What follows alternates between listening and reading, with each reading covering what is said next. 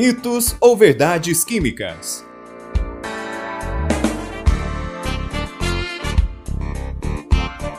Uma atividade promovida pelo projeto Residência Pedagógica da CAPES.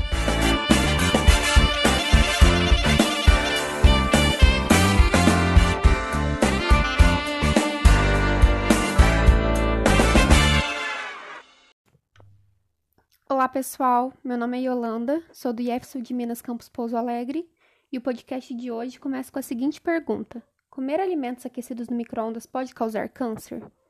Acho que todo mundo já ouviu alguma coisa do tipo, não é mesmo? O micro-ondas se tornou popular no Brasil nos anos 90 e hoje ele está presente nas casas da maioria dos brasileiros. É fato que o equipamento trouxe muita praticidade no dia a dia e diminuiu muito o tempo de cozimento e de preparo dos alimentos. Mesmo tantos anos depois, seu funcionamento ainda é pouco conhecido e por isso muitos mitos giram em torno dele, como a pergunta do início do nosso podcast.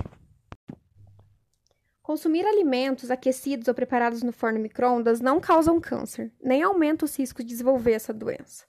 O aquecimento dos alimentos acontece da seguinte maneira: o equipamento emite ondas, produzindo um campo eletromagnético.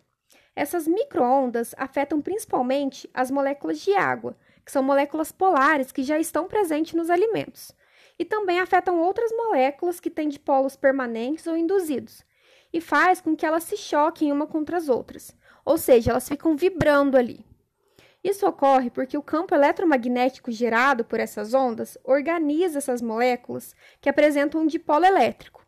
E assim, as moléculas absorvem energia e emitem na forma de calor. Essa radiação não é ionizável, então ela não altera a estrutura química nem molecular do alimento. Se ela não realiza nenhuma alteração na estrutura química e molecular do alimento, ela não causa nenhum malefício à saúde. E como ela é, faz o alimento cozinhar mais rápido, ela ainda mantém melhor os nutrientes do alimento comparado a outros métodos de cozimento. Mas isso já é um assunto para um próximo podcast.